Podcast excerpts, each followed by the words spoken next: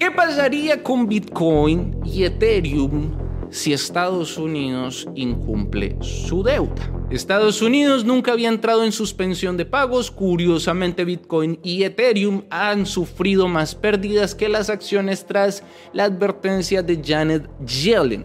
Janet Yellen es la secretaria del Departamento del Tesoro estadounidense y advirtió hace unas semanas que el gobierno se quedaría pronto sin fondos si no se suspendía o elevaba el techo de la deuda. Estados Unidos está quebrado. Elemental si no se puede sobrevivir sin deuda, y es que podremos eh, pensar, es que todos los países hacen eso. Y Estados Unidos también. Eso es normal en Estados Unidos. La nación económicamente más poderosa, la economía más poderosa del mundo.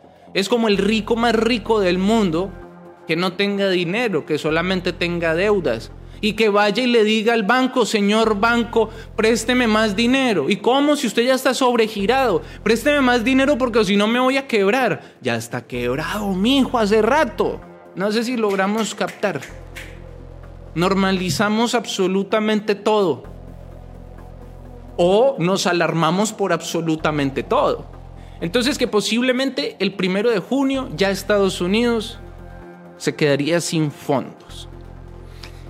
Si los legisladores siguen estancados y no pueden llegar a un acuerdo sobre el gasto, Washington no podrá pagar sus facturas. Eso fue lo que dijo ella. Según Magadini de Amberdata, Bitcoin y Ethereum podrían reaccionar de forma diferente en caso del impago. Bitcoin podría rebotar junto con el oro tras la caída inicial les explico un poquito cómo funciona, cómo, cómo debemos ver el Bitcoin, cómo debemos ver el Ethereum. Y mis amigos, lo que yo les digo, lo que yo les he dicho siempre, párense en las pestañas o en las cejas, muérdanse los codos, estén o no estén de acuerdo, lloren, pataleen, sufran, manden cartas, hagan lo que quieran. Pero el futuro es digital. La economía del futuro es digital y va a existir una sola moneda que va a regir al mundo, una moneda mundial digital y va a ser del gobierno de China. No estén de acuerdo o estén de acuerdo, eso va a pasar. Ahorita estaremos muy valentonados y diciendo que jamás en la vida nunca tendremos criptos. Yo los quiero ver más adelante con sus hijitos o ustedes sufriendo hambre? Porque es que yo no voy a digitalizarme. Mis amigos, en esto ya no hay nada que hacer. Ya no hay nada que hacer. Tomen las medidas adecuadas, las medidas pertinentes. Cada quien sabrá qué hacer. Pero entienda el panorama. Entienda lo que va a suceder y ahí sí tome decisiones, que me voy para un terreno, que voy a aprender a sobrevivir, que voy a aprender a sembrar, que voy a aprender a cosechar. Pues, hágalo. Y sería genial, sería espectacular que lo pudiera hacer. Me alegraría mucho por usted que sea autosustentable. Y entienda lo que tiene que hacerlo rápido.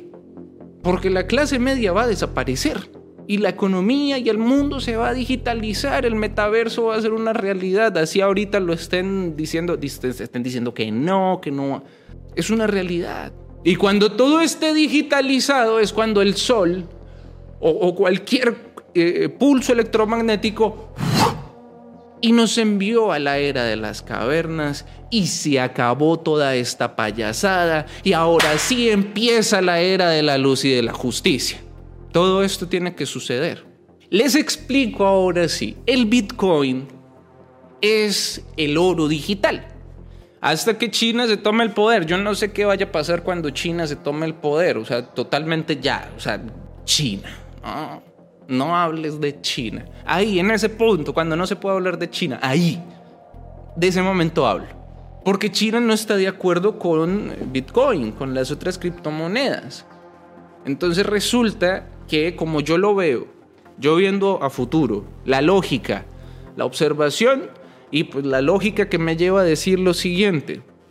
Si China pone su moneda mundial, quiere decir que el resto de criptomonedas que no estén avaladas, amparadas, que sean sacadas por un banco central de un gobierno, todas esas serán monedas ilegales. Y toditos que hagan transacciones con esas monedas se van a ir para los centros de resocialización. Que nuestro amado Bukele ya puso el primer centro de resocialización de Latinoamérica, hágame el favor. ¿Y cómo van a, cómo van a rastrearme? Mijo, son los, son los dueños del 5G. Ya, o sea, ¿qué más necesitamos? ¿Mm? Eso es lo que yo pienso. No sé qué vaya a suceder. No sé si, si con el estatus de oro digital se vaya a mantener Bitcoin. Y además, eh, ahorita China estaba haciendo unas pruebas en Hong Kong con las criptomonedas. Y ahora lo que están diciendo es que los, o sea, todas las personas malas están utilizando Bitcoin. Entonces, que pues toca acabar Bitcoin porque es que los malos... A ver si acabamos con la maldad de este mundo. Entonces, Bitcoin es el oro digital. Si cae el dólar, sube Bitcoin, que va obviamente a caer también, pero es momentáneo. Entonces, seguramente en ese momento de caída del dólar sería bueno comprar, eh, o sea, en, en la caída del Bitcoin, cuando caiga el dólar, sería bueno comprar y esperar el rebote. Pero ahí viene el riesgo. Cae el dólar, entonces China se vuelve la ama y señora del mundo. Entonces quizás ya Bitcoin desapareció. Y las personas que compraron Bitcoin esperanzados de que fuera a subir ahí en esa caída, pues perdieron su dinero. La vida es una aventura. ¿Qué pasa con Ethereum? Ethereum, como quieran llamarlo. Esa sí está atada a las empresas de tecnología. Resulta que con un colapso del dólar, con un colapso de los Estados Unidos, pues colapsan las, eh, las empresas tecnológicas. Momentáneamente. Pero se van a recuperar, eh, el tiempo de recuperación va a ser más prolongado.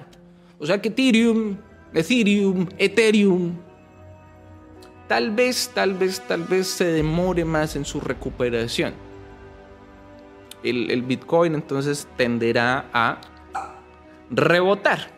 Vamos a ver la siguiente que tiene que ver con Bitcoin, pero no voy a hablar de Bitcoin, sino que voy a hablar de una noticia de acá que nos habla, eh, eh, pues que se está cumpliendo otra de las señales.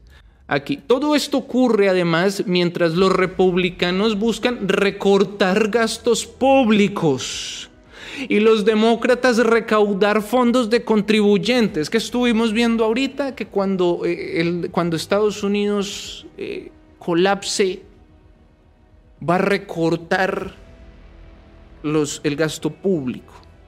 Ya está pasando. Los republicanos están buscando recortar gastos públicos, mis amigos, la próxima presidencia de los Estados Unidos, mejor dicho, los próximos cuatro años Estados Unidos va a caer en la total pobreza. Total y absoluta. ¿Por qué? Porque el estadounidense se acostumbró a que los migrantes hiciéramos todo el trabajo. No saben trabajar. No saben hacer cositas como nosotros que sí hacemos cositas, ¿no? Están acostumbrados a los subsidios, a que contratar, a eso se va a acabar. Y los niños de ahorita de Estados Unidos, hágame el favor, ¿cómo están? Hágame el favor. La receta del fracaso. Como gobierno, exceptuando a Asia, exceptuó a Asia de esto, porque Asia sabía lo que iba a lograr o lo que iba a pasar y Asia sí se preocupó por la educación, por la tecnología, por la ciencia, por la investigación, por cuidar a su gente, que sí, o sea, no es perfecto, que sí, hay muchas cosas, muchas cosas muy terribles en Asia pero fueron inteligentes y se preocuparon por la educación. Aquí, en nuestra parte occidental, los gobiernos dijeron, vamos a embrutecer al pueblo para que nosotros mantengamos el poder. Pues, ¡pum! se les volteó la arepa. ¿Mm? Se les volteó todita y eso es parte de eh, la era de la justicia. Y tranquilos que también va a llegar la justicia para el otro lado. No me preocupe.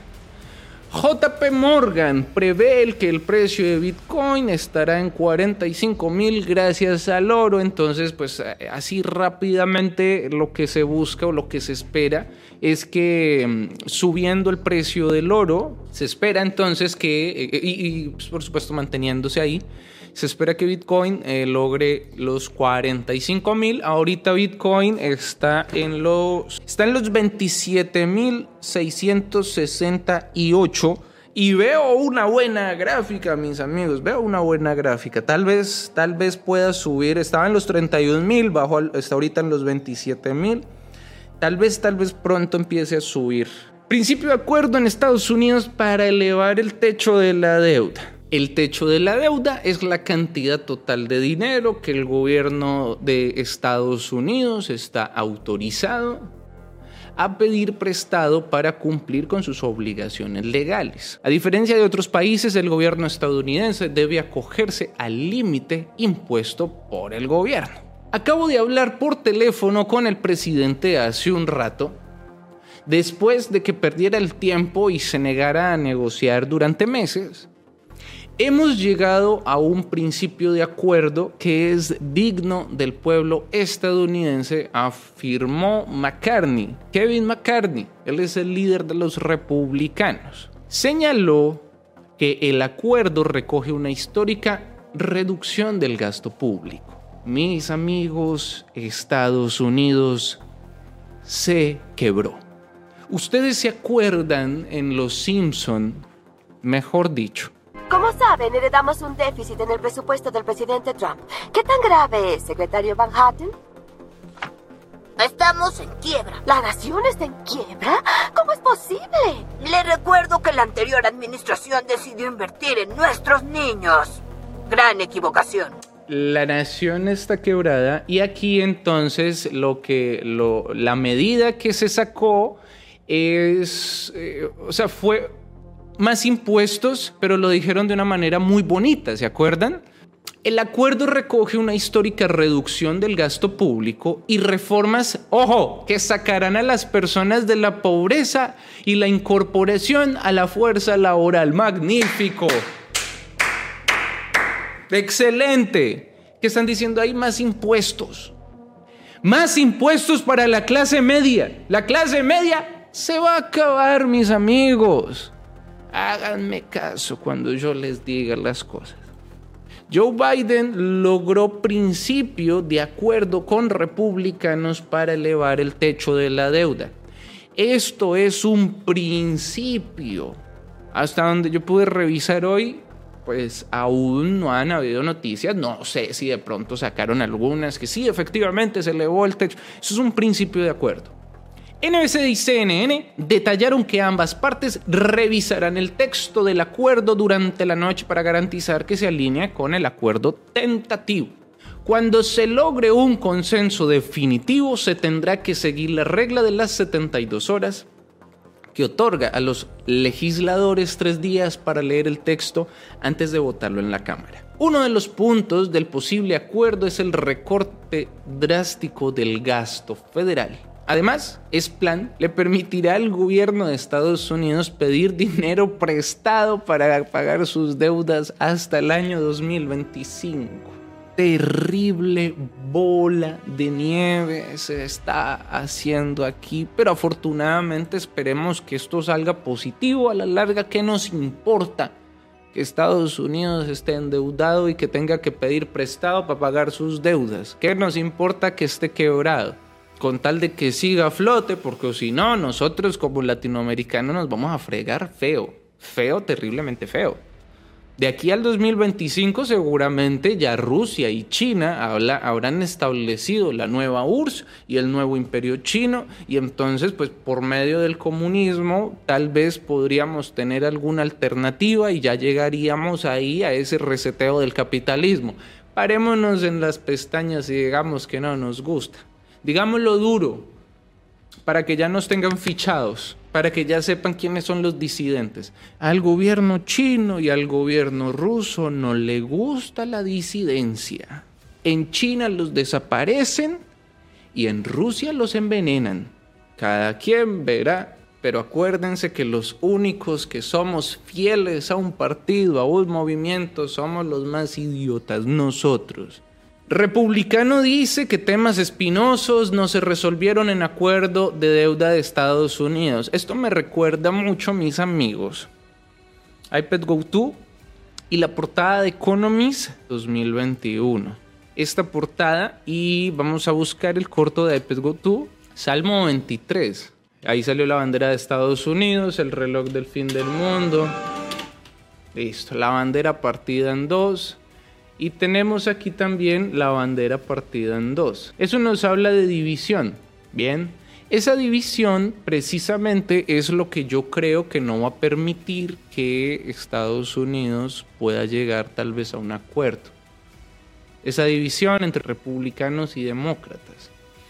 Esa división divide y vencerás. Entonces los puntos acá son el enfrentamiento actual sobre el techo de la deuda de Estados Unidos tiene el potencial de causar más estragos en la economía que cualquier intento anterior. Eso fue lo que escribió la jefe de Bloomberg para Estados Unidos, Anna Wong. Anna Wong, apellido asiático. Bueno, mientras los negociadores continúan regateando, el saldo en caja del tesoro se está reduciendo rápidamente. Cayó a 38.800 millones a partir del jueves, el más bajo desde 2017, según datos publicados el viernes.